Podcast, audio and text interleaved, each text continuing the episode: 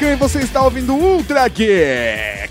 E aqui do meu lado, o cara que sempre quis entrar na sessão para adultos, professor Mauri. Sempre, cara. E conosco temos a presença aqui do ancião que alugou o primeiro VHS do Brasil, Boris Depré. Cara, minha vida mudou quando eu conheci o Panasonic G9.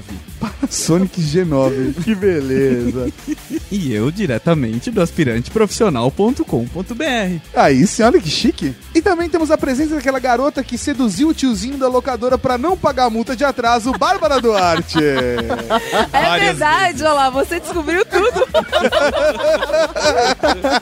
é que, né, sabe como é que é? Quando a gente é meio adolescente, não era tão adolescente, mas quando a gente é meio adolescente, assim, você fala, pô, vou arrumar um cara que é empresário. Aí você fala, Exatamente. tô feita pro resto da minha vida. Não preciso nem terminar a faculdade que eu acabei de começar. Entendi, é um bom negócio. É um bom Aí, negócio. tipo, sei lá, acho que três meses depois, faliu, fechou o locador. Mas você alguma vez pagou multa de atraso? Não, eu nunca aluguei filme na locadora dele. E aí, Bárbara, onde o pessoal te acha? no Bazar Pop. www.bazarpop.com.br E pra fechar esse grupo seleto, ele, o tio da locadora, Ricardo Terrazo Júnior, também conhecido como o Duque da Moca. O grande Duque da Moca. Só uma palavra pra vocês. Betamax. Bom, e é isso aí. Vocês me encontram no canal masculino.com.br. É isso aí, nós estamos aqui para mais um Ultra Geek. Dessa vez vamos falar dos tempos das locadoras. Ah, tempo bom, viu? Que não Ah, volta que nunca Que não mais. volta nunca mais. Que tempo bom. Mas agora não, professor Mauri, somente depois dos Recadinhos. recadinhos. Recadinhos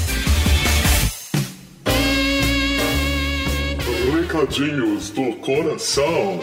Coração não, caralho. Tá bom, recadinhos. Recadinhos, mal! Estamos aqui para mais uma sessão de recadinhos do coração. Adoro recadinhos do coração, professor Mauri.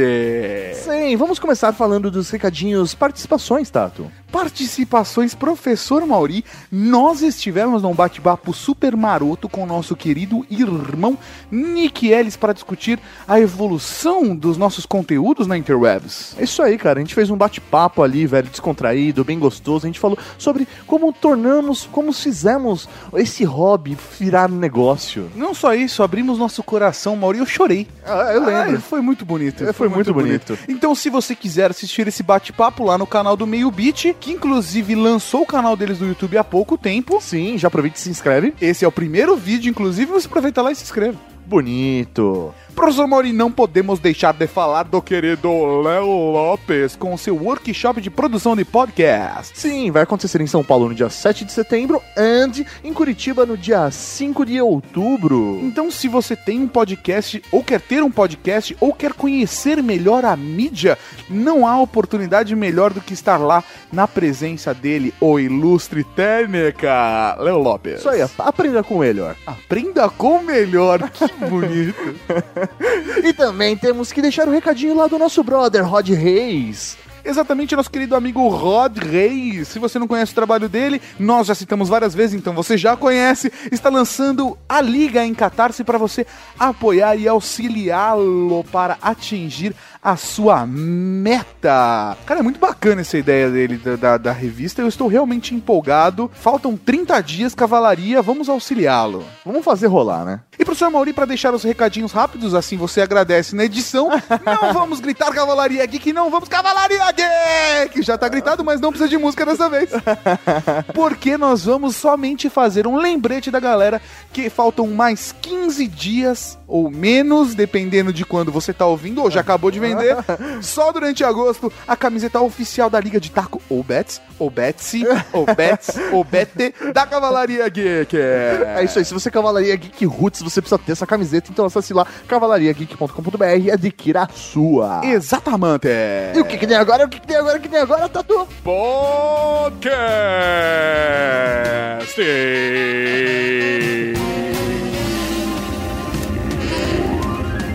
Podcast.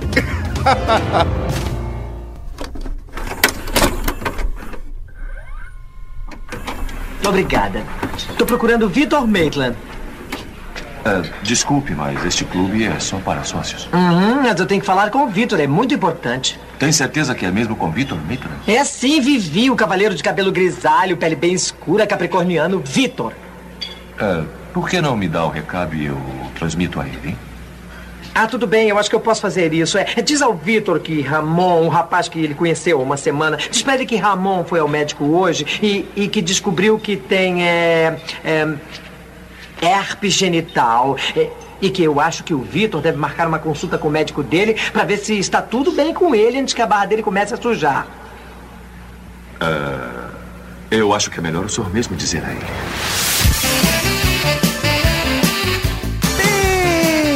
Beleza! Estamos aqui hoje para falar dos tempos das locadoras. Cara, mas eu acho que antes de chegar na locadora, a gente precisa explicar um pouco os por que surgiram as locadoras. Aquele momento onde o home video chegou na vida das pessoas. As pessoas descobriram que elas podem ver filmes, não precisam esperar a, tele- a Globo passar e nem esperar pra ir no cinema. Exatamente. Eles podem e ver nem em o casa. SBT traduzir e colocou um nome bizarro, né? O mercado de home video, ele realmente ele nasceu e, velho, veio pra ficar. é, assim, pra quem não sabe Pra ficar é... no passado, né? É, não, pra acabar. É, Não, infelizmente. Não, não, até o- Acabou, já- felizmente, né? Pra acabar. O home video existe até, Até hoje. hoje. Era basicamente o home video é a possibilidade de você ter um filme e assistir na sua casa. Bom, isso é verdade. É que a gente leva pro lado de alugar o filme. né? Exatamente. Aí. Mas o home video ele chegou a se popularizar primeiro com o VHS, depois veio o DVD, no Blu-ray já tava caindo, né? Começou a cair no DVD, mas mesmo assim o DVD segurou um bom tempo. Sim. Aí foi Blu-ray caindo e hoje, o, por O exemplo, streaming, né? Um streaming ou você comprar um vídeo no iTunes Store já é considerado também um home video. Por que não? O que é comprar um vídeo na iTunes Store? Como assim? Eu só conheço a locadora do Paulo Coelho. não. Não, eu vou, eu também, eu também nunca comprei nada na iTunes, não. Sem cifras. Mas tem outras É. opções. Por, por exemplo, hoje em dia, se você compra um Blu-ray ou um DVD, dependendo da, da distribuidora, você ganha uma cópia digital do filme. Ah, é? É, É, você ganha, Então, baixa. é que eu, eu não entrei na era do Blu-ray, entendeu? eu parei no DVD. Eu falei, chega que eu não vou mais comprar essas porcarias desses discos, não. Fica enchendo aí a estante de coisa, ninguém assiste essas porcarias depois. Depois, além de tudo, o aparelho quebra e não tem onde arrumar aquela merda, tem que jogar aquilo fora. É, é. Mas a gente tem que pensar na revolução que foi quando você tinha a possibilidade de assistir um filme do cinema na sua televisão de tubo de 24 polegadas da sala. É verdade. É. Da pô. sala, 24 polegadas. Sem quatro é intervalos, grande, sem intervalos comerciais. Sem intervalos comerciais. Sem a dublagem. Sem, é verdade, mas você tinha a opção de pegar a fita dublada também, né? Fio, no começo não tinha fita, não tinha dublado, não. Era tudo legendado. Sério que só tinha? Sério? É você que é o Sério. tiozinho da locadora, você que Não, pode... era só desenho animado que era dublado. E era mó legal, porque filme dublado é um show de horror, né? Ah, eu não sei, eu tenho, eu tenho alguns pontos a favor de dublagem. Ah, Só se mesmo. for um tira da pesada, que é legal. Aí, curtindo a vida doidada, Não, que mas são é bons porque foram os filmes dublados. que a gente assistiu dublado pela antes. É. Não, eu, um Não, que eu mas assisti. a dublagem é muito boa, Eu né? assisti Trovão Tropical, é melhor dublado do que legendado. Eu assisti primeiro o legendado, depois o dublado. Só pra explicar, a gente tá sacaneando o Ricardo de tiozinho da locadora, mas a gente já falou em algum Ultra Geek que o Ricardo de fato teve uma locadora. Exatamente. Você foi o tio da locadora. Fui o tio da locadora. No começo dos anos 90. Naquela época um- ele não era tio, tá? Não Só era tio? pessoas ficarem sabendo. Era- Mas nunca, você nunca Era foi o chamado de da tio? locadora. Não, eu era, o cabeludo da... da locadora. Eu era o cabeludo da locadora. O cabeludo, Cabeludo da da locadora. locadora. Tinha cabelão. e ainda a primeira locadora que eu abri, que eu tive duas, porque depois eu me livrei do meu sócio, mas a primeira eu e meu sócio era dois cabeludos. Então era a locadora dos cabeludos. Ninguém sabia o nome da locadora. É. Mas é, esse movimento de home video foi muito legal, porque ele trouxe a possibilidade de você assistir um filme do cinema antes na sua casa. Porque até chegar na televisão, a grade demorava às vezes anos. Primeiro que o filme chegava no cinema de surpresa, né? A gente nunca sabia o filme que ia sair no cinema, a não ser quando aparecia um trailer ou quando tinha propaganda no meio do Fantástico. Era um momento diferente, né? Sei Sim. lá, no jornal você abria pra ver na parte de cultura qual iam ser os lançamentos da semana. Agora a gente já sabe quatro anos antes qual filme vai começar a ser produzido. Não, se a gente pegar a televisão mesmo, é, no começo dos anos 80, o- a janela, né, que a, a gente chama o espaço entre o filme ser lançado no cinema e chegar na televisão, às vezes era de anos. Sim. Star Wars foi passar no Brasil aqui, o primeiro Star Wars passou depois de, sei lá, uns seis anos. Foi passar Sim, aqui no sim. Brasil, na Rede Manchete. Foi o primeiro filme que a Rede Manchete exibiu, foi Star Wars e Contatos Imediatos do Terceiro Grau. O Brasil Ambos- era atrasado, né? Então, ambos, um de 77 e outro acho que de 78 ou 79, né, o Contatos Imediatos do Terceiro Grau. É começo da década de 80, não lembro. Aí que foi ano. diminuindo a janela, no Brasil, né? Na televisão. E passou a ser, tipo, de um ano, assim, a gente já tinha. O filme saía num ano, passava no outro ano só na TV. E aí essa janela aumentou de novo quando entrou home video, né?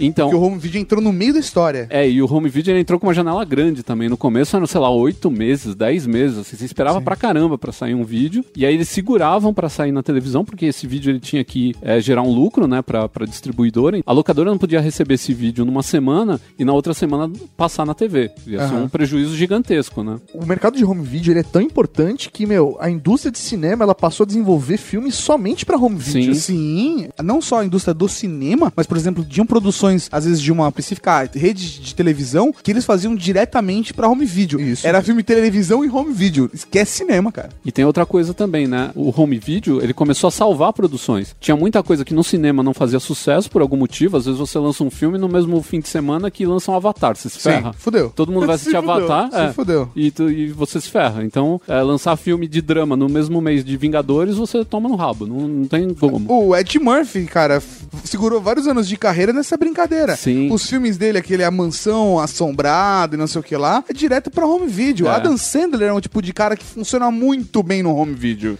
Então, mas o que que acontece? Às vezes você lança o filme no cinema e no cinema ele não faz sucesso. Mas depois com boca a boca, em vídeo, o filme acaba se pagando. Então teve filmes, por exemplo, O Justiceiro, esse ulti- essa última versão, que até tem o John Travolta, Aham. Esse filme aí, ele não foi bem no cinema, mas em vídeo ele faturou bem. E acabou gerando dinheiro suficiente para os caras fazerem uma continuação. Mudaram o diretor, mudaram atores, os cambal. Mudaram tudo, né? Mudaram tudo. Continuação. Conseguiram verba, mas Não, a verba veio. É, é Mas continua- a verba veio. É, O filme eh, foi feito no Canadá, com atores mais. com, com cachê mais baixo, tudo bem. Acho o filme até um pouquinho melhor do que o outro.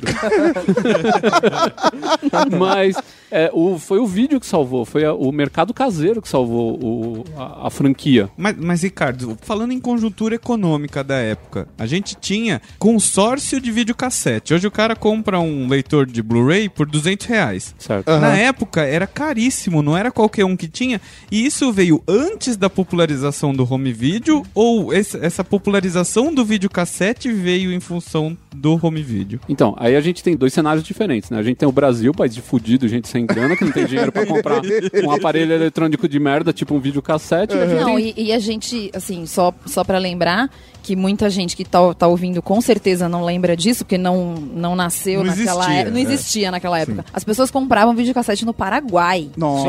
Pra Paraguai poder, pra poder ter aqui no Brasil. Era um sofrimento, né, gente? É, vamos apro- aproveitar esse gancho aí e discutir uma coisa. Por que, que a gente não usou Betamax? Por que, que o formato Betamax não pegou no Brasil? É melhor- verdade. Vocês já viram um vídeo em Betamax? Não, nunca Aqui vi. no Brasil, Mil cara, vezes melhor que o VHS, é muito melhor que o VHS. A qualidade é extremamente superior. Não pegou no Brasil porque a gente tinha o Beta, é, Beta Clube, Betamax Clube, tinham vários clubes aqui que era o pessoal que só gostava de alugar Betamax e tinha o vídeo Betamax.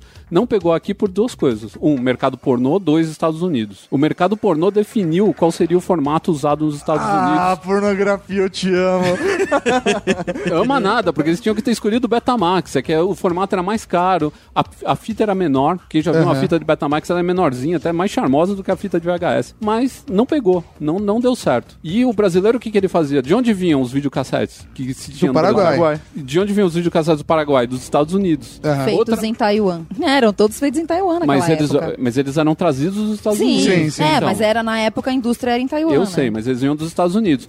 Outra fonte dos brasileiros era Miami. Naquela época, todo mundo que era, por exemplo, comissário de bordo, na Trazia época, videocassete. trazia videocassete. Todo mundo. Meu pai tinha vários amigos que traziam videocassete. O comendador. O O comendador, não, o comendador tinha uma rede de, de, De rede contatos. de contatos que trazia qualquer coisa pra ele. Só nunca consegui usar isso de verdade, né? Pro bem, É. assim, mas tinha. Mas tinha. O que, que aconteceu nessa época? Começou a chegar no Brasil muito videocassete vindo de Miami e do Paraguai. E todos eles eram VHS. Não vinha mais Betamax. Betamax era caro. Se você trazia, vinha da Europa e você tinha que desbloquear o videocassete, porque Aham. ele vinha com aqueles bloqueios de NTSC, essa coisa toda. Que é aquela coisa que depois aconteceu também com o DVD, né? Que tinha a questão de região. De região. Era mais ou menos Mas é isso. diferente porque, na verdade, é o padrão de televisão. É, que aquele que é pau diferente. M, sabe? Ca- Cara. cada um era. Cada país tinha um padrão entre Ele de chamava televisão. carinhosamente de pau mole, né? O É. pau M era o pau mole, NTSC, tinha o pau N, tinha vários É. padrões. Na Europa era o padrão pau e nos Estados Unidos era o NTSC. Então se consolidou no Brasil o VHS. E o Betamax foi sendo deixado de lado. Os videoclubes que tinham na época, porque se chamava videoclube na época, não era videolocadora. Alguns eram clubes mesmo, né? Você ia lá e você pagava uma taxa mensal. Outros, eu lembro que tinha alguns que para você entrar na, na locadora, para você ser sócio, você tinha que dar uma fita de presente. Era tipo uma maçonaria, velho. Era uma maçonaria, cara. era uma acho... maçonaria de filme. É, era por aí. Você comprava então um filme, os caras te davam lá uns títulos que eles queriam pra locadora e você comprava um filme e automaticamente você virava um sócio, tinha direito lá a pegar alguns lá logo de cara. Tinham todo um umas traquitanas lá que os caras inventaram na época pra fazer funcionar esse negócio de videoclube mesmo, com o nome Sim. de videoclube, É né? tipo o clube do esmalte, né? Não é? Isso, Eu isso não aí, mano. sei, eu não participo Cara, desse Maurício negócio, entregando, não. isso Eu aí, tenho os meus próprios esmaltes. É, Mas a Bárbara teve carteirinha do videoclube do Brasil. Tive, mas aí já, já era mais final. Isso que ele tá comentando agora é mais eh, começo até meio de anos 80, né? Que você tá falando. Isso. Eu já fui sócia do Videoclube do Brasil quando eu me mudei pro Tatuapé, que era um bairro mais nobre na Zona Leste. Ali tinha um Videoclube do Brasil e aí eu, fiz. Eu não me lembro se eu, se eu paguei uma taxa pra entrar, eu acho que sim. Mas isso já foi mais final de anos 80, já é mais 88, 89. Mas era nesse esquema, você tinha um número X de filme que você tinha que se comprometer a alugar todo mês. E aí você pagaria independente de você alugar ou não. Mas é claro que naquela época, Ah, como era uma das nossas únicas diversões, a gente acabava alugando mesmo. Sim. E o Videoclube do Brasil era legal porque ele tinha a vantagem que os filmes eram originais, não eram filmes piratas. Aí a gente porque- entra em outra. É, porque antes disso, as locadoras que eu, pelo menos, fui sócia, que eram locadoras menores e tal, e eram a maioria das locadoras que a gente tinha à disposição, assim, na época, Aham. nos bairros, né? Não, tô, não sei como é que era bairro nobre, mas, tipo, nos bairros mais pobrinhos, aham. era tudo piratão, assim, você não alugava um filme original nunca. Nem, nem que você ficasse na fila, não existia isso na locadora. Era só pirata.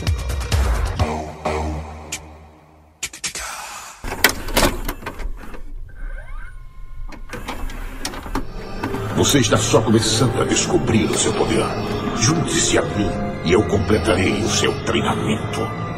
Com os nossos poderes, nós dois seremos capazes de pôr um fim nesse conflito destruidor e restaurar a ordem da galáxia. Eu nunca me unirei a você.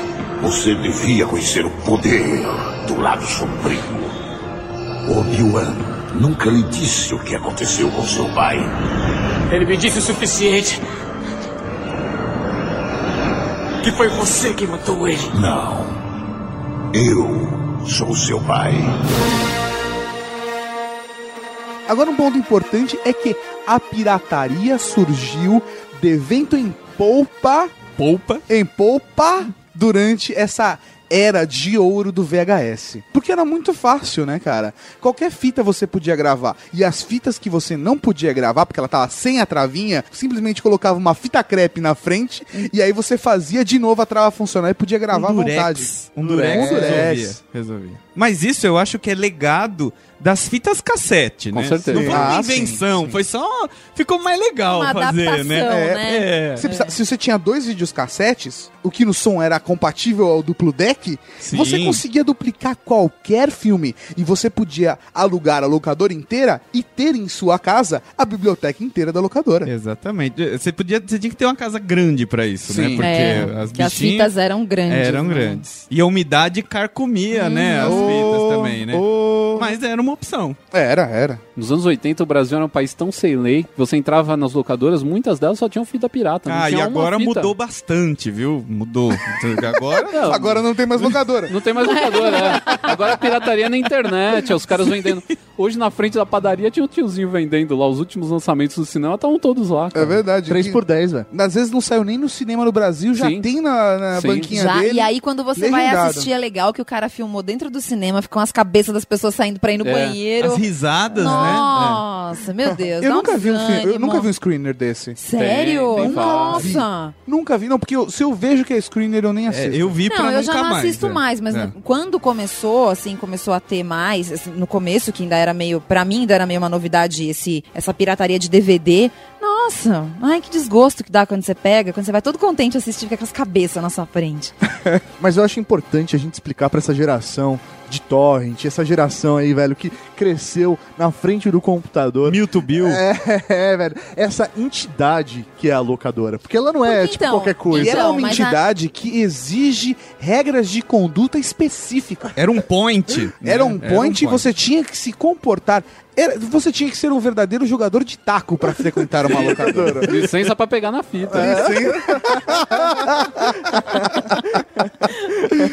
Por exemplo, você tinha que rebobinar a fita. Ah, porque não sim. é assim, não- você acabou, você, Você tinha que pagava voltar. uma multa se o cara, na hora que você fosse devolver, o cara abria lá a caixinha, não tava rebobinado, era, sei lá, tipo, vamos supor, vai. 50 era- centavos. Isso, era 3 reais a locação, então era 3,50. É, Exatamente. Assim como você também não podia atrasar. Não. ah, Obviamente era uma alocação, né? É, você pagava a multa. Você pagava a multa. Mas eu acho que é legal a gente explicar essa estrutura. Porque assim, você chega na locadora, pra você poder alugar um filme lá, você tem que fazer um cadastro. Aham, Ah, lógico. boa. Comprovante de endereço. Isso é isso aí, velho. Exatamente, pô, precisava saber quem você residência, era, não é assim? Locadora não é bagunça. É, É. isso aí. Isso é. Aí você fez, você fez o seu cadastro, isso te dá direito a alugar uma, uma fita que está lá naquele ambiente, que era separada por categorias. Sim. Exato. Nós tínhamos o quê? A categoria de lançamento. Ricardo, por favor, pode me lançamento era mais concorrida, né? É gozado que nos anos 80 você vê como mudou, né? Nos anos 80 o lançamento não importava muito, importavam os filmes legais. Então tinha uns filmes que eram top, tipo Highlander. Todo mundo queria. Aí não importava, né, se o filme tinha saído já fazia não, os dois, caras não queriam três. saber. Era filme que todo mundo queria assistir. É. Todo Se mundo tinha não que ter assistiu, assistido. Eu tinha um caderninho onde eu marcava todos os filmes. Olha, olha a falta do que fazer. Ai, ai. Onde eu marcava todos os filmes. que- ah, Tipo, alguém falava assim pra mim: Putz, já assistiu o filme tal do Hitchcock? Eu não. Eu ia lá e anotava. Aí, tipo, IMDb. É, que MDB, né? É, né, porque o é. MDB pra você era aquele É, caderninho. então. Aí IMDb. quando eu ia na locadora, tipo, eu dava uma olhada, porque eu sabia que o que eu queria assistir com certeza não ia estar lá. Entendi. E aí eu falava, pô, aí se não tiver, eu vou ver, tentar ver esse aqui. Se não tiver. Era um evento ir na locadora. Sim, sim. E o Não legal é? é que assim, tinham as caixas à disposição pra você ver e não tinha nada dentro da caixa. As fitas estavam guardadas atrás do balcão. Para em- evitar o roubo. Exatamente, É em caixas caro, de né? VHS, onde dentro havia apenas um papel xerocado com o logo da locadora. Então, mas no, vídeo, então, no Videoclube do Brasil, que era uma época que as pessoas, que as locadoras não davam a caixinha dos filmes, quando se alugava o filme, já vinha a, a caixa. Então você tinha, tipo, uma bolsinha com o logo deles, tal, direitinho, e aí você levava aquilo lá e se alugava os filmes, vinha tudo dentro da caixinha original. Foi a primeira locadora que eu aluguei que era assim. Os filmes da minha locadora não, eu vendi a parte de trás pra uma pizzaria, então todas as capas eram feitas em gráfico, era mó bonitinho. Ah, Só que aí o da cara, hora. aí o cara levava pra casa essa caixinha com a- só isso, ele não E o que é a genial, pizza. porque ele já pedia a pizza. E cerveja, o cara além de pizzaria eles eram cervejaria também. Caramba, é- isso é Genial, top. velho. É. genial. Esse cara deve ter ganhado muito dinheiro em cima de você, Com, Ricardo. com certeza, com certeza. Do caralho. Então, continuando, tinha estrutura lá, tinha separado os lançamentos, né? Onde a entrega, a devolução teria que ser feita em 24 horas. 24 horas, ou se fosse final de semana, como domingo, tinha, tinha regras diferentes, porque... por Domingo não abre. Do, domingo não Então você abria, que de- época. devolver na segunda-feira. Então você devolver na segunda. O esquema era você locar de sábado. Só que sábado é o dia mais concorrido. É, o dia Nossa, mais sábado concorrido. você não achava nada Mas na aí locadora. você usava, primeiro, relacionamento com o tio da locadora. Você Relacionamento. tinha que ter, rela... tinha que ter uma boa Você ideia tinha com que o cara. fazer reserva. E fazer É. reserva. Você entrava na lista. Ô, Highlander tá. Coração Valente. Coração Valente era foda porque tinha dois Tá do-. Era dois VHS. Era dois, acabava, que nem, era que nem dança com lobos, acabava, aí você tirava, você rebobinava, porque senão você ia esquecer, ia tomar multa.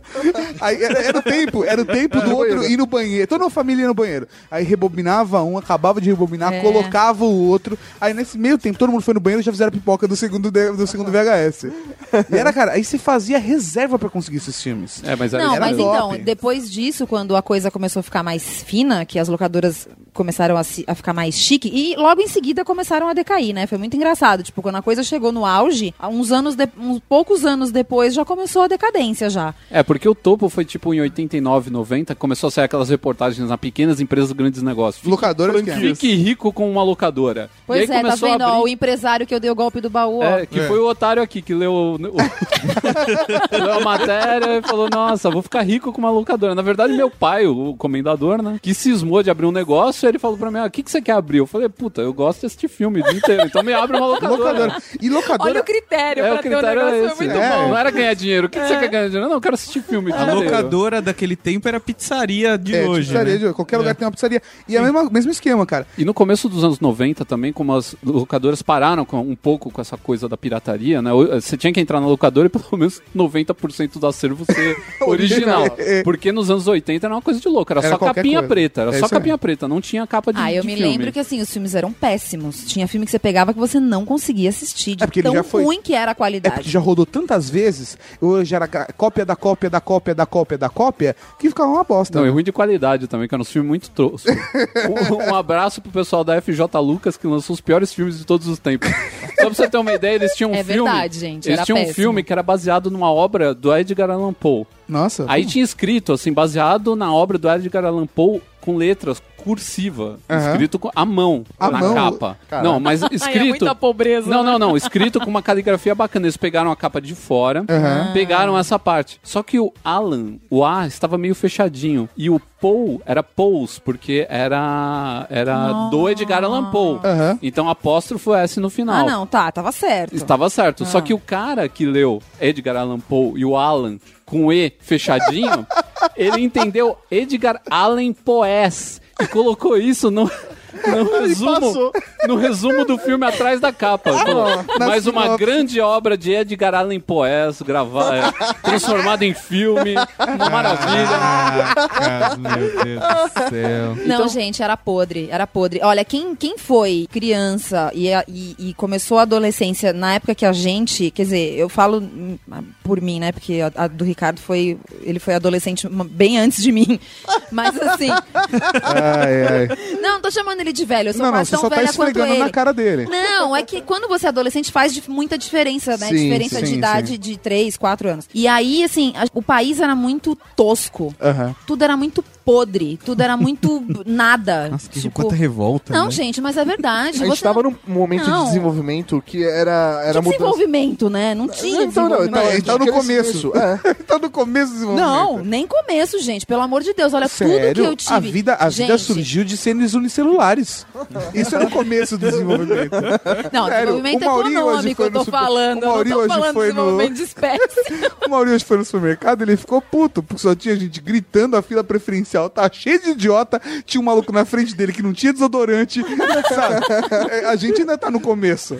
É. Então é que a subida é bem alta. Meu filho, você não sabe o que era nos 80. Ah, eu sei. eu tava trash. lá, E a, gente, a gente não tinha nada à nossa disposição. Você queria ouvir música, não tinha. Você, você queria ver um clipe, você tinha que ver no Fantástico, É gente. ridículo isso. Você tem noção do que é ter que esperar aquele maldito programa Não, não, não. podre de domingo? Você tinha que ver no Clip Trip da Gazeta. Ah, mas aí Ah, você não, já tá não, falando de uma não, época não. que tinha programa especializado É de isso clipe. aí. Antes a gente tá disso, falando de uma época tinha, onde se você, por exemplo, acordou, você teve insônia, acordou no meio da madrugada, você não tinha o que assistir na televisão, porque não tinha programação. Não, era Programação ervilha. Era Se no ervilha ou domingo então as faixinhas coloridas. você tivesse um ataque cardíaco, tava tudo fechado.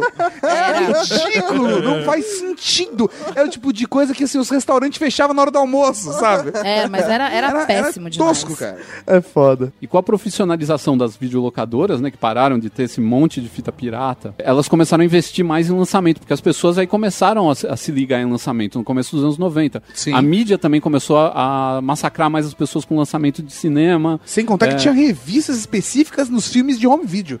Pra você saber Sim. qual ia ser o lançamento do mês, qual ia ser o grande lançamento do mês. Pra Exatamente. você já reservar na locadora. Exatamente. Mas por que que você acha que as- você que tava no meio, porque eu nunca entendi, por que que de tão pirata passou a existir uma fiscalização na Passou, época? começou a ter mais legislações que regulavam, né, o home video no Brasil. Começou a ficar um pouco mais sério o negócio, né? E tinha direto, tinha batido em videolocadora. Os caras apreendiam não sei quantas mil fitas piratas, depois tocavam fogo em tudo, aparecia no Jornal Nacional, os caras tocando fogo em fita pirata. Passando rolo compressor em cima, né? É, e era bem nesse esquema mesmo. E era tipo apreensão de cocaína, era a mesma coisa. E você também E passava. eles escreviam o nome da PM ali, 12. Isso, com fita pirata. Fazia aquele dominó, né? Jogar assim, ia derrubando um. E, e você também passar fita pirata nessa época passou, é, você alugar ela pro seu cliente, começou a ficar igual o tráfico de droga também. Porque ela ficava escondidinha debaixo do balcão. Aí o cara encostava assim, falava com o canto da boca assim: é, chegou dança com lobos aí? Aí, Eu só tenho a do esquema. assim, Dança do Lobos ainda não saiu. Não, eu, fa- eu falava assim, eu tenho, mas é a versão alternativa da A versão fita. alternativa é um nome muito bonito, É. né? Aí o cara me dá a alternativa mesmo. Aí eu passava pra ele aquela fitinha preta, essa não tinha capa, não tinha porra nenhuma, era uma fitinha preta. Ficava todo mundo olhando falando, nossa, deve ser um pornô foda esse aí. Os caras têm que pedir- pegar. Na verdade não, era uma fita pirata, né? E você passar. E pior que você tinha que ter, cara, porque era. Era concorrência, porque todo mundo, na verdade, tinha Sim, né? sim. a fita, só que era escondida. Então, se você não tinha, você começava a perder cliente.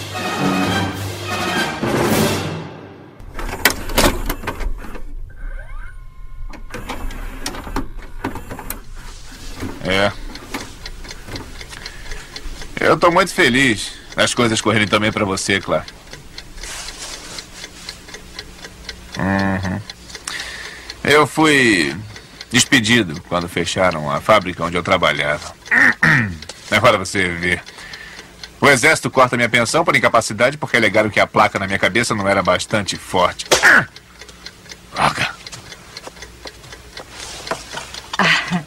Ed, eles não querem saber dos nossos problemas. Não, que isso, é interessante. Por que não pede logo dinheiro a ele, Ed? Dá pra ver que não entende direta. Olha, eu. Eu não queria pedir, Clark, mas. Será que você podia me prestar um dinheirinho? É claro, Ed.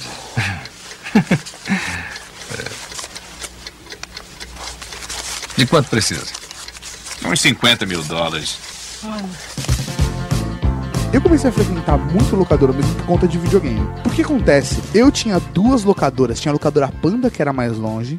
Caralho, uma- a Panda, a velho. Panda, Caralho. Panda Games na Barcelona. Sim. E, a- e uma Esse outra. povo do interior, hein? Onde é que é isso, Aqui do meu lado, Deus? dois quilômetros da tua casa, sonhoca. Caralho. E, é- e tinha uma outra que era mais perto, em cima do Rosalvito, que tinha também games. E aí eles começaram. Mas daí tinha videogame pra você jogar na hora. Tinha arcade também. Não, Nossa. tinha. Lá MSX tinha Master. System, É. tinha Nintendinho e também tinha arcade. Arcade. Pra você foda. jogar arcade, cara. E eu comecei a frequentar principalmente por conta disso. Porque eu ia lá, alugava uma fita pro meu Master System, ia lá. Só que época que era? Ah, cara, isso é começo dos anos 90. É, 92. É, eu me lembro de jogar, por exemplo, a primeira versão de Mortal Kombat. Primeira versão de. 93, Esse já é mais pra 94, frente. Jogar Mortal Kombat lá no arcade foi animal, cara. E era da hora, porque a molecada tinha todos os esquemas de locadora. Entendeu? Você ia alugar, você pagava por hora. Tinha também a Coelho Games, que era na frente do Parque Chico Mendes. Que eu, eu ia com meu avô e eu queria jogar Star Fox. Eu ia pra jogar Star Fox. Só que eu tinha. Meu avô falava, beleza, eu te dou um real pra gente jogar Star Fox. E chegava lá com aquele um real na mão, meu avô do meu lado, e Star Fox já estava ou alugado ou alguém tava jogando. Mas eu tinha aquele um real na mão. Eu não podia perder aquela oportunidade. Então eu acabava jogando Mônica no Castelo do Dragão, sabe? Essa situação é como o governo. Se você não gasta a verba destinada, cortam. Exatamente. Exatamente. Exato. Meu avô já tinha me dado um real. E eu sabia qual era, qual era o sacrifício dele pra me dar aquele um real. Ele me deu um real e queria ver eu me divertindo. Então eu colocava uma fita e me esforçava o máximo pra me divertir com Mônica no Castelo do Dragão. Porque além de tudo, eu ia ficar com dó do meu avô ter gastado aquele dinheiro e ele ficar olhando pra minha cara do tipo, eu não entendo o que esse, o que esse meu neto tá fazendo, mas eu sei que ele se diverte muito com isso. Isso explica muita coisa do seu comportamento de hoje, viu, Tato? Eu, eu, eu aluguei- eu cheguei a alugar Sonic, que eu tinha em casa. é foda, cara. É foda. Ô, eu amo demais o meu avô, cara. Sério, eu queria ter ele vivo ainda hoje pra poder dar um abraço nele. Sua locadora tinha também games, Ricardo? Tinha. A gente locava Nintendo, Super Nintendo, Nintendinho e o Mega Drive. Gênesis. Ah, Mega Drive. É, Mega Drive. Eu só quis complementar, também conhecido como Ele, ele quis pagar de inteligente agora. É que Não, ele, gente ele tá- pensou em inglês. É, aqui eu É tava... que, é que inglês é mais divertido. mas, mas a molecada já chegou a trocar o chip de dentro do cartucho e trocar a caixa? Não, isso nunca aconteceu. Nunca aconteceu Não, com comigo você? não. A molecada tinha essa malandragem, É. que você abria. Então, sei lá, por exemplo, eu gosto Mega muito do Drive dá Sonic. pra fazer isso. Entendeu? Mas eu tinha o Golden Axe. Aí Aham. o que, que eu fazia? Eu abria o Golden Axe, abria o Sonic, trocava a parte de dentro e entregava. Aí o cara ia pro- todo feliz com o Sonic pra casa, plugava no, no. Genesis dele e pá, Né? É, lá era mais difícil porque a gente tinha um lacre que a gente colocava na lateral e se o cara abrisse, ele tinha que estourar o lacre. É. Na verdade, você pegava uma fita de 1 mega e trocava por uma fita de 4 mega, né? Que era. R-Type, R-Type. É foda. Jogaço. Mas você tinha algum esquema assim, por exemplo, a locadora que eu tinha lá do meu bairro, pra quem não sabe, locadoras, é, tinha locadora do bairro. Do bairro. Padaria, É né? Igual... É, igual padaria, banca de jornal, tem que ter uma perto da sua casa. Sim. E aí, assim, o cara lá, eu tinha um esquema com ele, por exemplo, eu jogava, ganhava uma fita, sei lá, de Mega Drive. Eu jogava muito ela, enjoava, então, em vez de eu comprar uma outra, eu trocava com ele. Ele não tinha aquela fita na locadora dele, aí eu dava aquela, ele me dava outra, e aí, tipo, a gente trocava fitas. É, eu nunca fiz isso, porque pra mim o, o game era secundário, mas tinha um outro cara lá que esse sim era o cara da locadora de games do bairro. Esse cara fazia esse esquema com a molecada. Ele fazia um monte, tinha um monte de falcatrua lá com a molecada. O rolo, meu. Então ele, ele fazia esse tipo de coisa. Eu já não tive isso. Como era, era muito secundário pra mim, eu cheguei a alocar CD na minha locadora. Nossa, Caralho, então é é. É, porque no começo você dos anos, falou. no começo dos anos 90, a locadora de CD também foi um Sim. negócio assim. que Porque era muito caro. Era comprar. muito caro. Que você até falou do vinil MP3, você falou que você vendia, você alugava o CD e vendia a cassete junto, Sim. pra ele já fazer a cópia. É Ricardo verdade. apoiando a pirataria desde o Total, começo. mas né, gente, era muito normal isso. Muito. Eu trabalhava o Você dia tá inteiro com defendendo tapa-olho ele. e com a perna de Eu pau. não tô defendendo. eu não Uma tô bandeira defendendo, preta até no porque assim, eu nem usufruí do dinheiro desse negócio todo. Mas assim, era uma coisa muito comum. Mas você Muito. usufruiu da fama. Porque o Ricardo, ele virou o Duque da Moca por conta desse tipo de. con- Ele foi construindo uma história. A Bárbara ela não faz ideia de quantos presentes eu comprei pra ela vendendo as fitas que tinham ficado lá em casa. Ai, desculpa aí, gente. Então eu usufruí. Tá viu? É não sabia. Tá não sabia. Era um império muito vasto. E como funcionam os filmes adultos da sua locadora, Ricardo? Porque, por exemplo, eu era moleque, eu ia através das prateleiras, eu abria a prateleira de um lado e do outro, pra através daquela, daquelas duas estantes enxergar de trás que era Meu filme Deus, adulto. hein? Porque eu não podia atravessar o corredor, eu era menor de. Eu tinha, tipo, sei lá, oito anos e tava na locadora, sabe? Você tem que pensar que assim, quando que, quando que isso teve graça pra mim? Eu perdi o cabaço aos 13.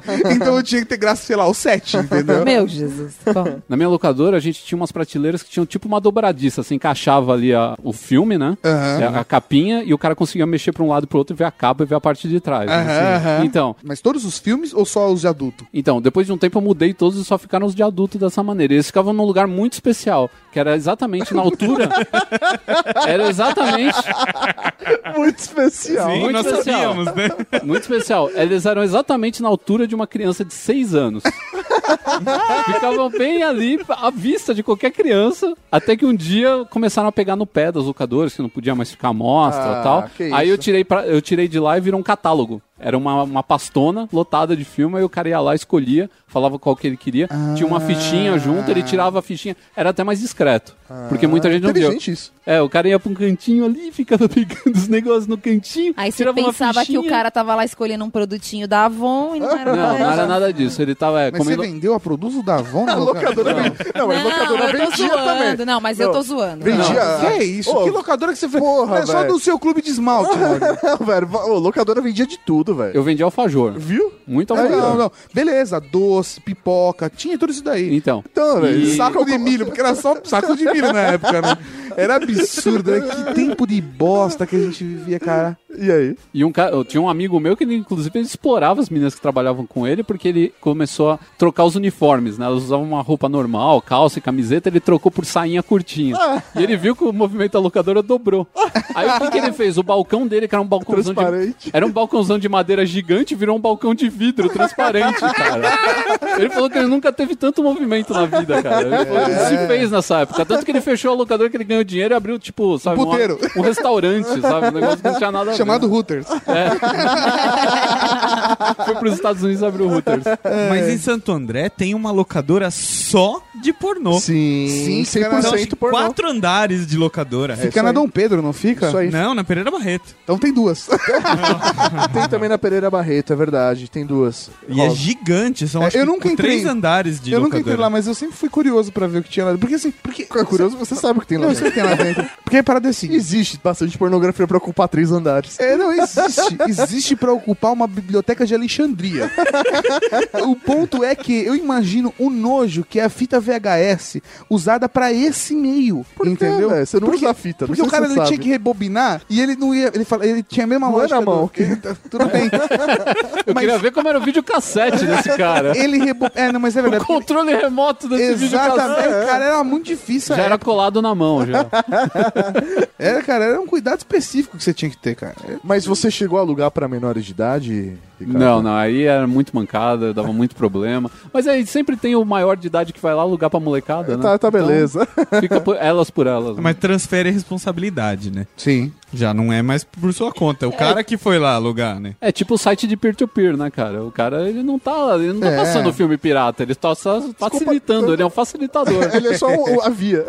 Agora, uma pergunta que eu sempre quis fazer, uma dúvida que sempre me veio à cabeça. Por que o tio da locadora nunca dava os posters pra gente? Nossa, boa, Mauri. Porque ele pega, eu pegava pra mim, a maioria, né? Os legais eu pegava pra mim, o resto eu jogava no lixo. Mas você tem eles até hoje? Tenho vários ainda. Tem de Ah, Star eu, Trek. eu ganhei, eu ganhei. Como é? Para, para, para, para, para, para. Para. Você tem qual? Eu tenho Star Trek, tem o Terra Desconhecida, o, o sexto. Sexto, Star- sexto Star Trek. Acorda, volta, volta, tá, tu respira. 100. Por mim tá vendido. Trato feito. Tem mais, tem Star Wars, tem um monte de coisa lá, tudo do, do- da locadora. Eu ganhei o último dos Moicanos, né? Isso, Que eu o tinha último em dos casa, Moicanos era bacana. É, que era bem legal, que era a capa mesmo do filme, bem Você tá legal. pegando o da locadora, né? Ô Mauri, cada vez que ele falar o nome de um filme, vai correr aquela, aquele barulhinho igual do Silvio Santos. Trim, Exatamente. Aumentando o valor. Então, eu tinha, eu tinha um do, do Predador, que infelizmente a molecada de ficar encostando na- na- no balcão da locadora detonou, porque ele ficava colado no balcão. Ele era horizontal gigante, cara. Aquele dava um pôster animal. Porra, e o foda é que assim, os posters da época, eles eram animais. Eram. Porque eles tinham que incentivar a galera. Exatamente. Hoje em dia, o cara já vai ser impactado na internet, ele vai ver o trailer no YouTube, depois ele vai ver no cinema, depois ele sai do cinema, ele vai ser impactado com propaganda, ele vai receber meio marketing da loja na internet, sabe? Ele tá sendo impactado o tempo todo. Naquela época, era só pôster de locadora, cara. Não, e os posters estão muito pasteurizados, estão muito parecidos. Aham. Antigamente tinha, pô, tinha posters assim, um diferente do outro, é, umas artes legais, assim, os posters estilosos, né? O do Predador mesmo era legal, cara. O Schwarzenegger meio com aquela visão de calor do Predador, assim. Aham. Era um negócio com uma cor estourada. Jurassic Park tinha um pôster. Aquele logo do Jurassic Park é lindo, né, cara? Então, é, quando eu vi o pôster do Jurassic Park, eu fiquei desesperado por ele. E não consegui na locadora. Mas eu consegui uma coisa: eu consegui comprar a edição do Jurassic Park, que era a caixa com um efeito de pedra. Eu tenho até hoje. Essa, esse é, É. o VHS de verdade. Muito Jurassic legal, muito bacana.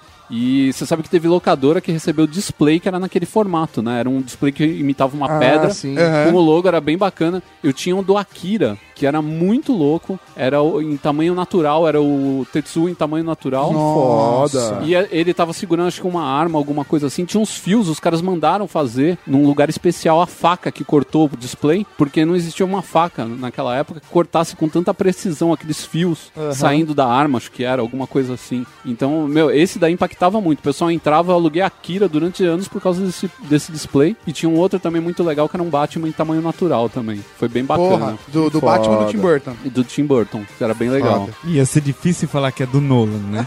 É, o Batman dos anos 60, né? A tia do Batman. né? Tia do A Batman. tia do Batman. Vou comer o cu da tia do Batman.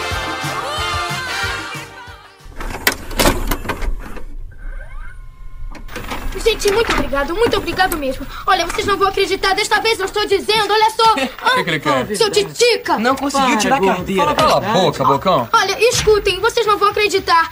Tinha dois carros da polícia, sabe? Eles estavam perseguindo uma caminhonete grande de tração nas quatro rodas e tinha balas voando por todo lado. Foi a coisa mais espantosa que eu já vi. Mais espantosa do que a vez que o Michael Jackson foi à sua casa para usar o seu banheiro?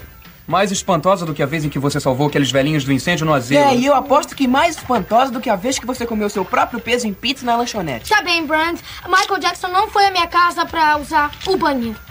Mas a irmã dele veio. Cara, sabe o que, eu lembrei agora de duas coisas que a gente não falou, mas é fundamental. Uma, o momento em que o seu videocassete comia a fita. É verdade. Tenso, tenso. É verdade, Você era não, sabia, foda. você não sabia o que fazer. Você dava play, você como- pausava, tirava da Isso, e como Tirava explicar pra tudo. locadora, porque foi o videocassete que você ia ter que pagar por aquilo. É, e e aí a amassava toda aquela fita Amassava. Não, magnética. que quando o bosta. cara, essa molecada fica falando de tenso, tenso, não sei o que lá, mano, tenso, não sei. Meu, vocês não sabem o que é tensão. Uma fita, naquela época, custava hoje aproximadamente uns 70 reais. Não, é- Era um- Isso é a versão pra locação, porque tinha diferença de preço, né? Que você comprava, por exemplo, na rua, lá, você- ia no, no supermercado comprar uma fita VHS, ela custava pelo menos metade do valor que o cara da locadora pagava pra, pra versão de locação. Não, né? é porque quando ela saía, ela já saía defasada. Então ela saía primeiro na locadora e passava uns Isso. meses aí que ela ia sair na venda Sim, direta. sim. Então ela saía mais barato. Mas o, o cara ia ter que me ressarcir daquela fita. Se, eu peguei uma fita lançamento de ontem, eu ia ter que pagar os 70 reais pra ele. Aham. Era isso que eu ia pagar, os 100 reais, sei lá, alguma coisa assim. Não, não, Era mas assim, no- na Era moeda de 50 hoje... dólares, era 50 dólares, No um dinheiro assim. de hoje, velho, era como comprar, sei lá, um filme por 200 reais, sabe? E você é, era- é, é muito caro. E você era um moleque arrombado que não tinha dinheiro nenhum, cara. Você tinha 3 reais pra pagar na locação só. E que seu avô te deu ainda. né? É, que seu avô tinha tipo o tato. Aí você chegava em casa e você só ouvia aquele barulhinho e a fita travando e o, Nossa. e o perso- E o personagem parando, ficando duro assim, passando uma, uma faixa é, cinza, né? Nossa, por cima do cara. Pô, isso era traumatizante. Aí você tentava tirar de lá de dentro, o bagulho Nossa, comia comia mais. tudo. Você chegou a ter, um, a ter um momento que você tinha que, dependendo de como travava, você tinha que levar na assistência pro cara abrir Pra o abrir e videocassete tirar fora. e tirar a fita. Pra você não ter que pagar 200. Porque assim, cara, era quase o valor de um videocassete, dependendo da Não, situação. não, mas né? é que você tirava, ela tava amassada. Então o segredo, o esquema era o quê, velho? Você cortava e depois colocava um durex. Um durex. E dá, opa, só deu um pulo, sabe? Cortou ali. Não, não. O esquema, o esquema era rebobinar. Porque assim, ia ter um trecho da fita que ia fazer e beleza. Isso, é. Entendeu? Como se tivessem tinha que dar amassado sorte. um papel, né? Era Exatamente. isso, é. Você Então- tinha que dar sorte de não acontecer no começo ou no final do filme. É. Sim. Que aí era extremamente perceptível. Se fosse no, no metade, ali o Ai, cara daí falava. Era o Ah, cabeçote, ah, o cabeçote que deve estar sujo ali, É, né? Tinha Cabeçote aquelas sujo, fitas puta pra mesmo. limpar cabeçote.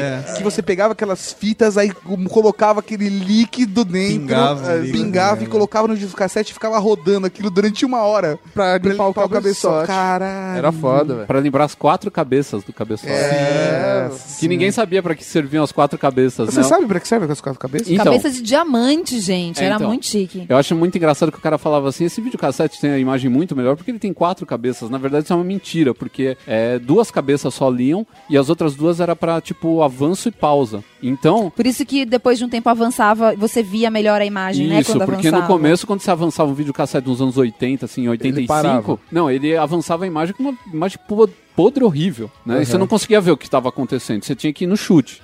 Depois você conseguia ver a imagem bacana tal, e ficava tudo, tudo bem. Quando você dava pausa também, você dava, congelava a imagem, nos anos 80, na metade dos anos 80, ficava uma faixa cinza horrível por cima, ou ficava tudo chuviscado. Depois ficava a pausa perfeita. É, a, pausa perfeita eu nunca vi. É, nunca Porque viu, O menos né? perfeito, o mais perfeito que tinha, ficava flicando Era um assim. blur, E a era um blur. era um blur e a imagem pulando 4 centímetros pra cima e 4 Isso, centímetros vezes baixo numa frequência. é. Às vezes não, sempre. É. Você tem noção Ah, que você tem, locador, tá né? vendo Sou- um filme- videocassete, era Não, não, assim, não, velho. cara. Porque o meu pausava, não, o meu todos pausava e ficava, velho. Todos os vídeos que eu tive, cara. E você não tinha noção Eu que não tenho culpa que seu pai trazia do Paraguai. selvagem. Você tem noção? Oh. O que... Não, o caralho.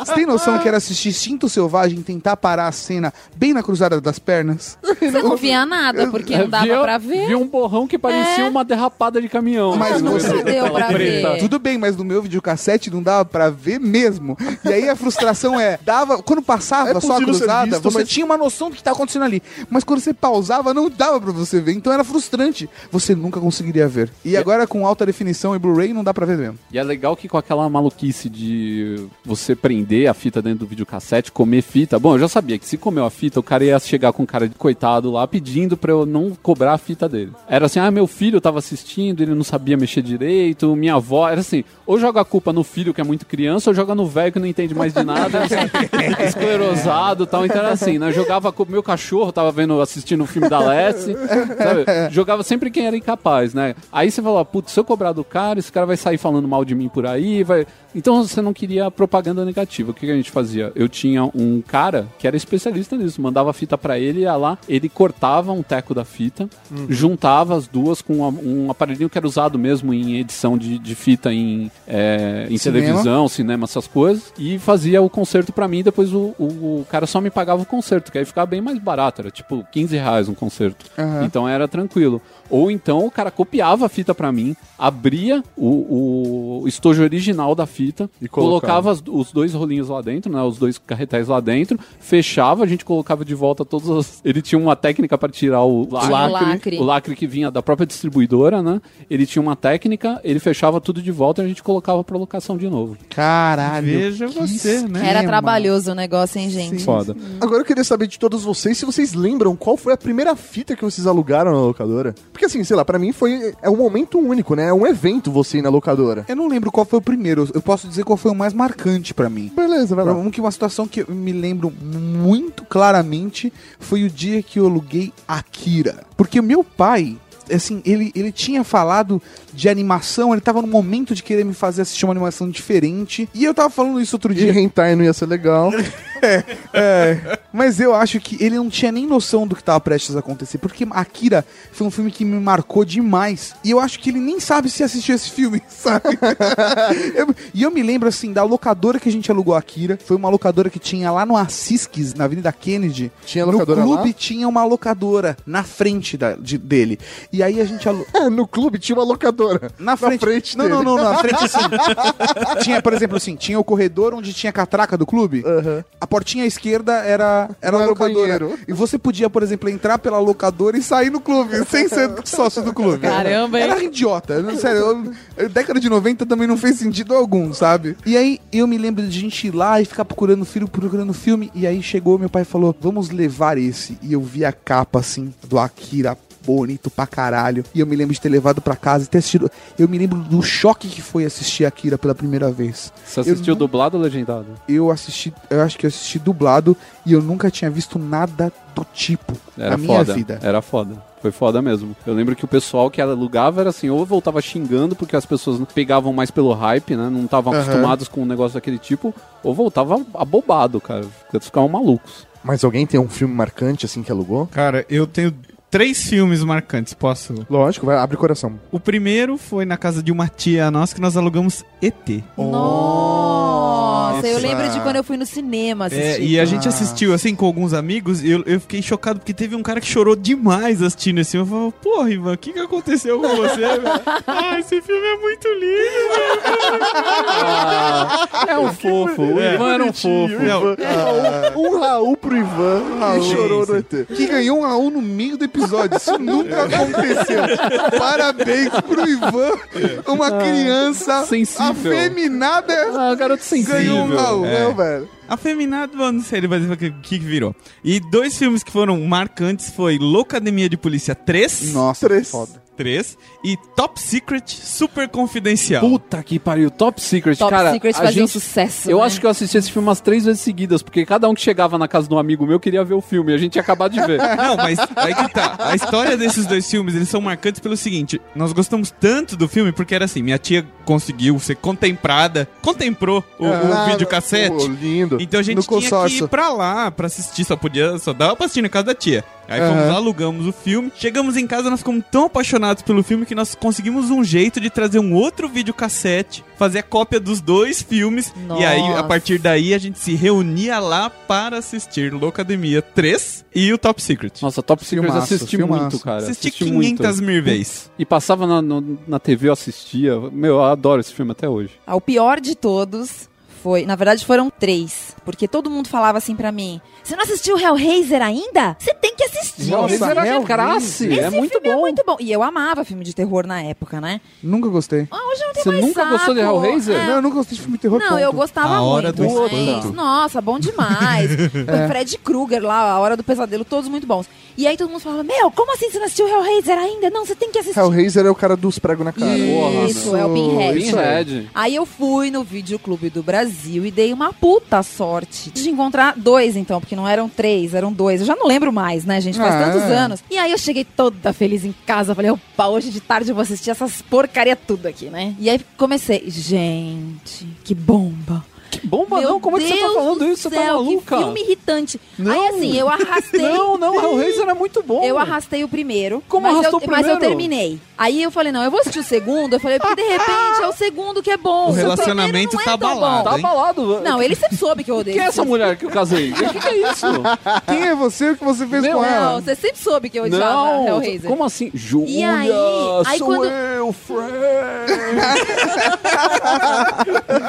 Meu, o cara, o cara que fez os efeitos especiais depois foi chamado pra fazer renascer, pra fazer o cara lá sem pele. A cena ficou tão foda que não conseguiram passar na TV. A Globo cortou a cena fora, velho. Caralho. Não, o filme é muito bom, eu não aceito. Ah, Renascer na novela, achei que era um filme. É, não. Lembra da novela? A novela Renascer. Ai. Então não tinha o cara que não morria, que ele tinha parte com o diabo. Tinha.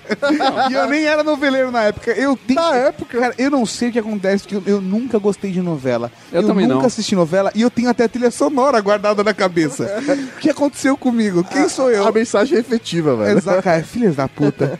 Mas aí você não gostou de Hellraiser, então? Não. Ah, Não, e eu fiquei Como puta de ter não? perdido a tarde No- inteira e ter é alugado os isso? filmes. No eu- segundo tem o Labirinto de problema- Leviatã, tem tanta coisa boa, bonita. Eu acho que o problema todo é a decepção, assim, que você vai com Que decepção?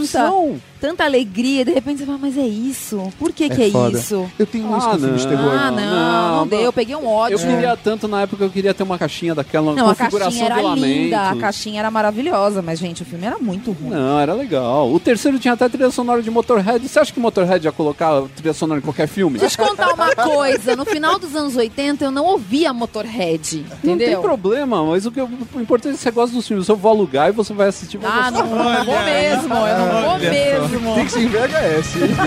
Graças a Deus, não tem mais videocassete. Com chuvisco passando É, pela hora. quando você apertar.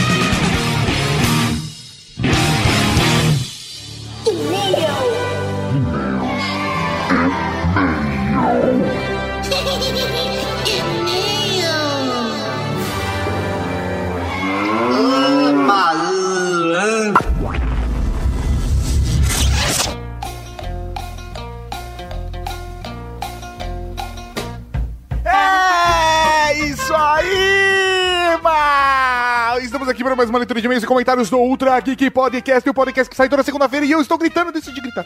Decidi gritar, me empolguei.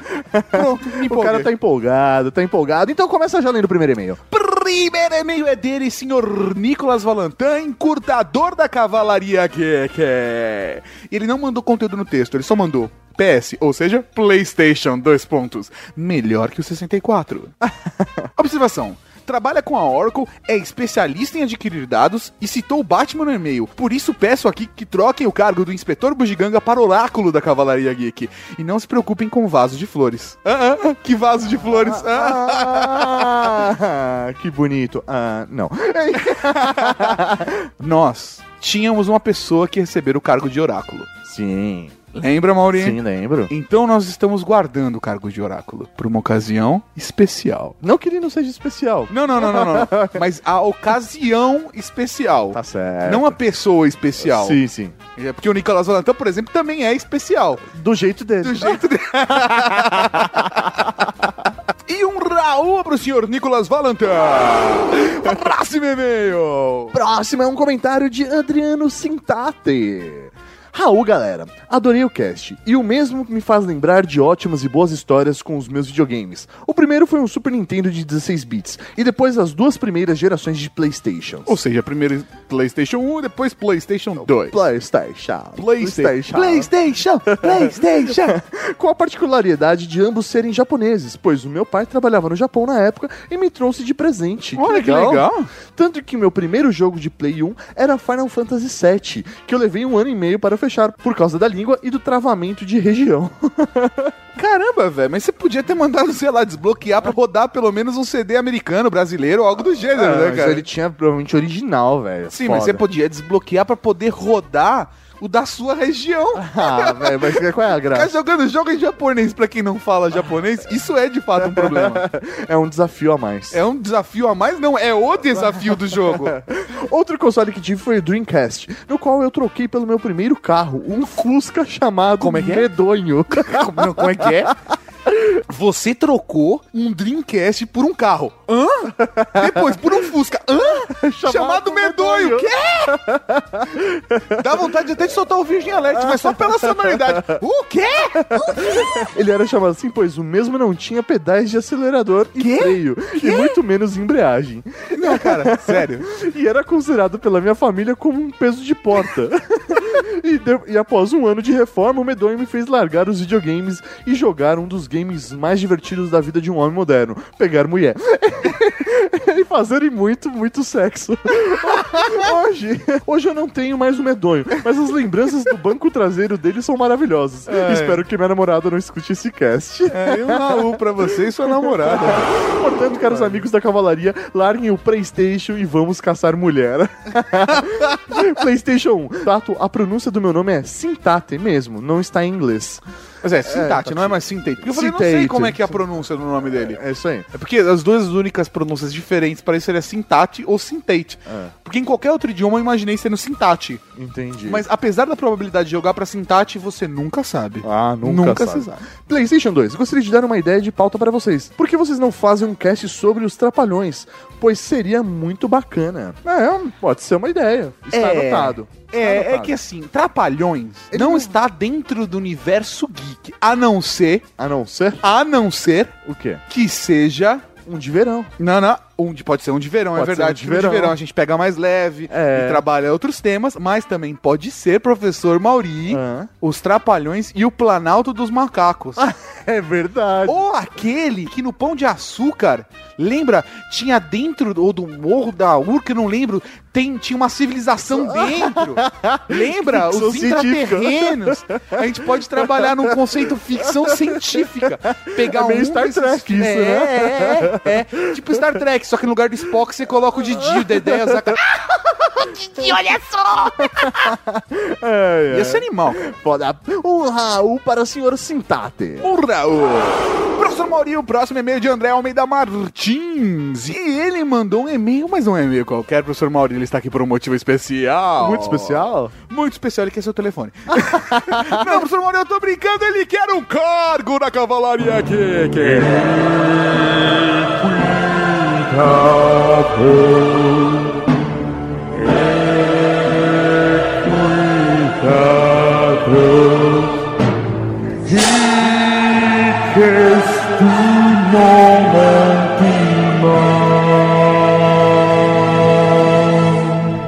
Tato e Mauri, boa noite. Imagino que ele tenha escrito esse e-mail durante a noite. Boa noite.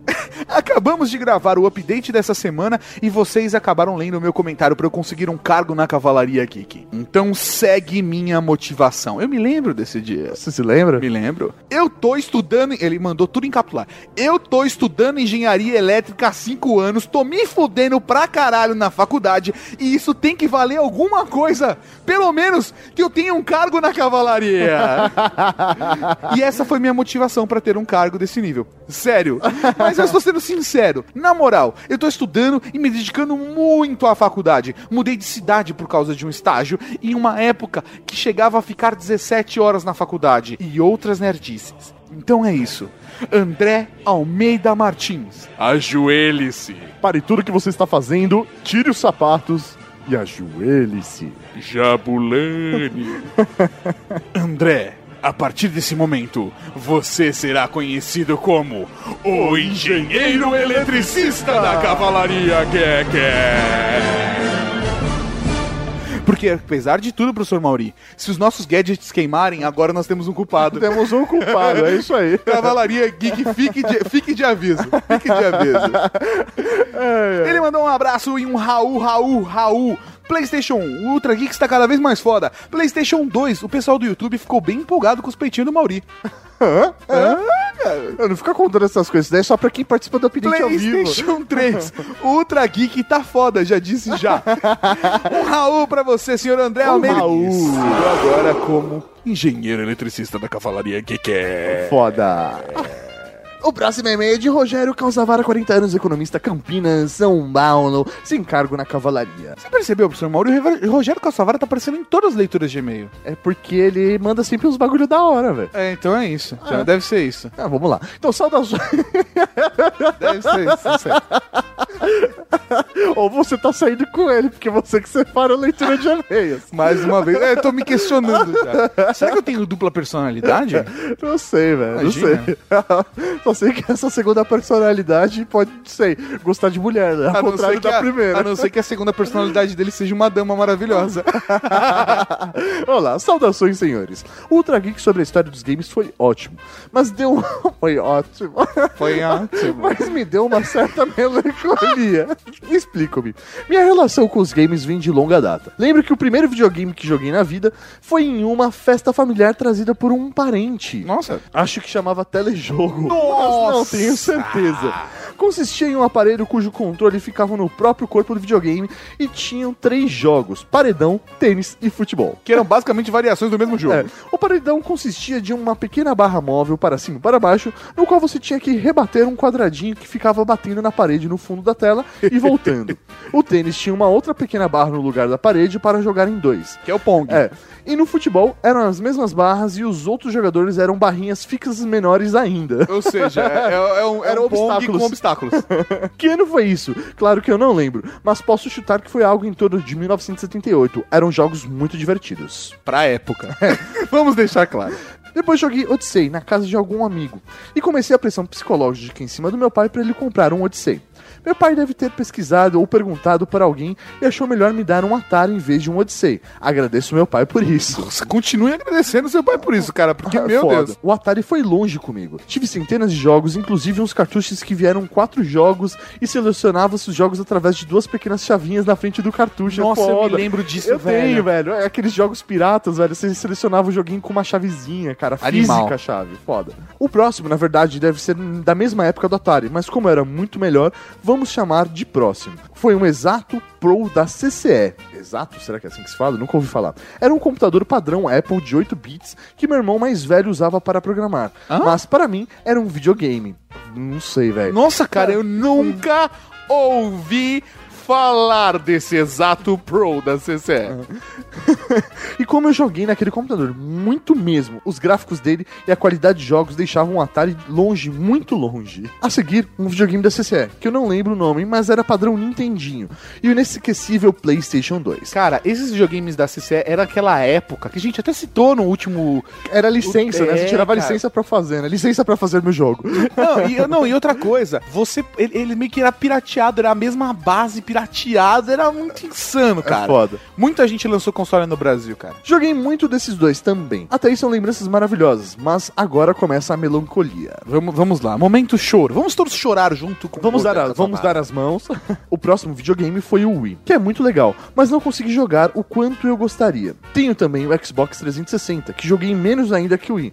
E por fim, o mais novo que chegou em casa no Natal ano passado. Na verdade, é um notebook, mas comprado com o objetivo de servir de videogame.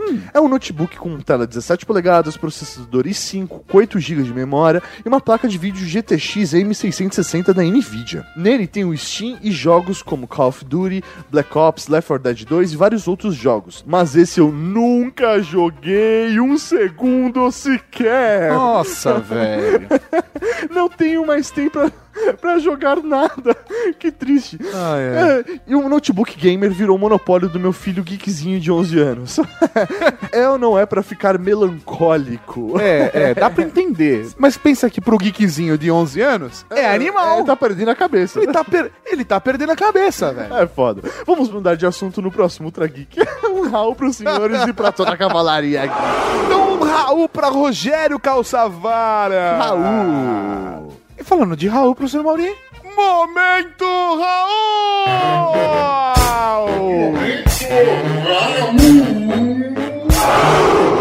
Tem o Raul Cortez, Raul Seixas, Raul Gazola, Raul Gil, Raul Júlia. Cara, tem Raul pra caralho aqui. Um Raul para Nando Almeida, que mandou um first nos comentários. Um Raul para nosso querido amigo Ramon, que escreveu impasse com E. Que burro, dá zero pra ele! No do Nando é quase Lifist. um Raul para Wagner Alves, Shakira, que mandou um e-mail pedindo o cargo e que indicou o livro Nos Bastidores da Nintendo. Bem bacana esse livro. Um Raul para Guilherme Sansoni, mais um refém do Steam, que ficou feliz com a nomeação do inspetor Mugiganga da Cavalaria Geek, que morou com ele na mesma república durante a faculdade. Que bonito. Um Raul para André S. Nascimento, o inspetor bugiganga da Cavalaria Geek, que curtiu o batismo, fez um comentário cheio de links e referências e trocou o amor com Guilherme Sansoni. a gente tá de olho. Eles dormiam juntos, né? Um Raul pra José Lima, que passou mal de tanto rir com o PlayStation no final do Ultra Geek 109.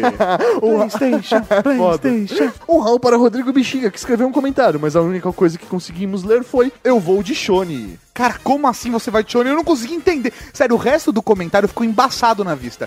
Eu só li, eu vou de Shone, e aí foi isso que tá aqui. É isso aí. O Raul Brian Harrier, que com uma jornada de quase 30 anos jogando videogames ininterruptamente, achou honroso escutar esse podcast. Que bonito. Ai, Harrier, você nunca deixa a gente na mão, cara. Um Raul para Henrique Carvalho Rocha, não Carlos Rocha, que corrigiu a, ge- corrigiu a gente e que não baixou o cast no dia do lançamento. Aí a gente erra o nome e não sabe por quê. o Raul pra Guilherme Queiroz, que curtiu muito o cast. Um Raul para Alexandre Monteiro Silva, que acabou de casar. Parabéns. Oh, que bonito. E considera o Ultra Geek como seu podcast favorito. Que lindo. Ah. Ah, ele também sugeriu uns temas para o top 10. Exatamente, estamos de olho. Professor Bauri, o top 10 vai chegar quando eles menos esperarem. Menos esperarem. e um Raul pra Léo Bruschi, 28 anos, o senhor mensageiro espacial da Cavalaria Geek, que considerou o Ultra Geek 109 uma continuação do top 10 gadgets que fracassaram. Hum, de certa maneira. Um Raul para... De certa maneira, é, de certa maneira. É, Porque é uma continuação, ele veio depois. um Raul para Roger Tacado, correspondente internacional da Cavalaria Geek, que fez invejinha nos comentários porque vai pra Tokyo Game Show este ano. Muito obrigado, você vai pra TGS, a gente tá se esforçando, mas é, é difícil. Se alguém quiser pagar passagem, a gente aceita. Ah, tamo bora. Aceita. Um Raul pra Luciano Alucard, que se sentiu velho, sacaneou a gente de casal e ainda no final do comentário falou que faltou Virgin Alert pro Vivaco no podcast. Ah, sei. Vamos guardar o nome dele. Vai, Luciano Alucard. Alucard. Beleza. Um Raul Alucard. Eu demoro mais pra escrever. Eu percebi. um Raul para o Rogério Mício, que deixou um comentário só pra dizer que recebeu a sua camiseta oficial da Liga de Taco Bets da Cavalaria Geek que precisava manifestar sua alegria. Cara, então fica até um pedido. Se você quer manifestar sua alegria quando você recebe uma camiseta da Cavalaria Geek, vá no site da Cavalaria Geek e avalie a sua compra. Fale que gostou da camiseta, dê as estrelinhas, etc, porque isso é muito importante pra nós. Sim, pros futuros clientes, pra que eles fiquem confiantes na Cavalaria Geek. Exatamente. E professor Mauri, por último, um Raul para Gigolo Joe da Cavalaria Geek, que mandou um e-mail que se perdeu na nossa pilha. Manda de novo pra gente. Você pode mandar, por favor? Porque favor. o estagiário apagou sem querer. É, mas assim, a gente já tomou as devidas... A gente já tá É. contratando pra uma pessoa nova. Isso, tá? Tá? É isso aí, tá! Esse foi o Ultra Geek dessa semana. Foi bem rapidinho, leitura de e-mails, momento Raul, de comentário, de tudo. Mas é porque a gente tá trabalhando muito pra uma coisa que vai sair logo menos, mas a gente não pode falar nada. Só posso falar isso que eu já falei. Então, Então até segunda-feira que vem. com mais um Ultra Geek. Raul. Raul e tchau!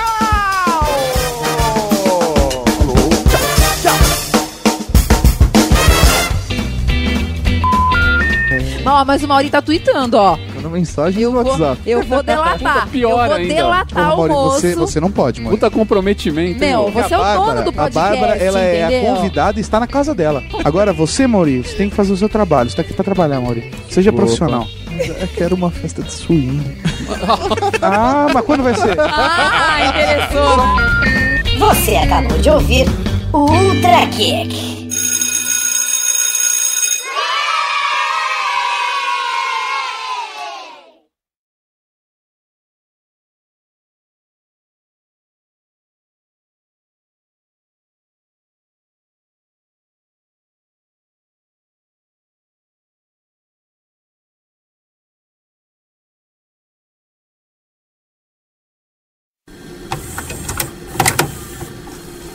Liguei pra polícia. O que é isso na cabeça? Eu estava procurando as crianças. Onde? Numa mina? Eles estão no jardim. Estão? Daiane, eu tenho uma coisa importante a dizer. É, é o sofá do sótão. Dá pra ver as marcas onde o Quark comeu os braços. Eu encontrei no chão. É o meu sofá de meditar. Wayne. Está querendo me dizer que. Conseguiu? Funciona? A máquina funciona? Os meninos já sabem? É, os meninos já sabem. Que ótimo! É que não é tão ótimo assim. Por quê? Eu encolhi as crianças. E eu nem falei a minha.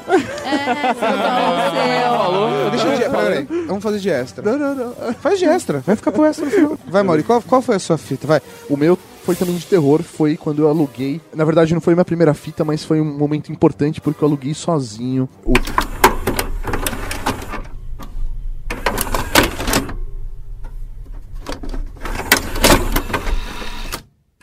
Na verdade, não foi minha primeira fita, mas foi um momento importante porque eu...